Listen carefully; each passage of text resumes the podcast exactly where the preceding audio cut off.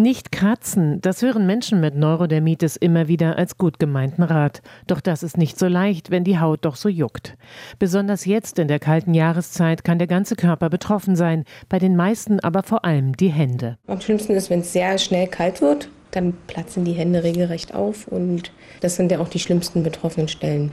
Fängt halt dabei an, dass ich in Meetings anfange, mich halt einfach zu kratzen und wenn irgendjemand redet, natürlich total unangenehm für mich, weil ich Angst habe, die Person zu stören, aber ich weiß, ich krieg's jetzt gerade nicht anders nicht geregelt. Juckt sie und rötet sich sehr stark und dann muss ich halt auch dauernd kratzen. Und wenn ich anfange zu kratzen, dann komme ich schon gar nicht mehr raus, also wird immer schlimmer. Bei Menschen mit Neurodermitis wird eine Basistherapie empfohlen, also regelmäßig mindestens zweimal täglich eincremen nehmen. Das gilt auch für Menschen, die nur zu trockener Haut neigen. Dermatologin Dr. Anja Miller. Und es gibt zwei Stoffe, die hier ganz weit vorne sind. Das ist zum einen der Harnstoff, also Urea und Glycerin. Das sind beides Stoffe, die für die Feuchtigkeit in den oberen Hautschichten sorgen und dann dafür sorgen, dass unser Säureschutzmantel, dass die Abwehrfähigkeit der Haut sich wieder stabilisiert. Die Präparate sind für Kinder bis zwölf Jahre über den Arzt verordnungsfähig. Danach müssen die Cremes selbst gezahlt werden. Im Winter werden fetthaltigere Produkte empfohlen.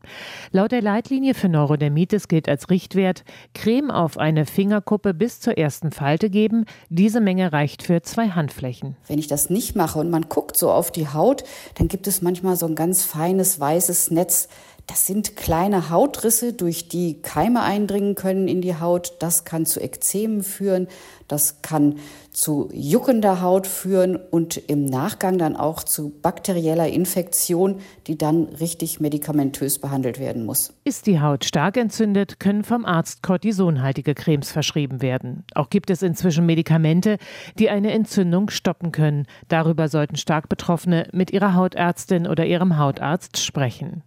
Und noch ein Problem tritt wieder auf, Corona und damit einhergehend vermehrte Desinfektion der Hände. Da gibt es Produkte, die sind rückfettend und es gibt andere, die sind auf stark alkoholischer Basis, die trocknen die Haut nochmal aus. Also wenn Sie vor dem Regal stehen, dann eher die Produkte, die rückfettend sind. Hier auch wieder der Verweis auf die Apotheken. Mittlerweile gibt es viele Produkte, die zwar reichhaltig sind, aber dennoch schnell einziehen. Am besten die Creme direkt neben den Computer stellen, dann wird es nicht vergessen. Neurodermitis Diabetes ist nicht heilbar.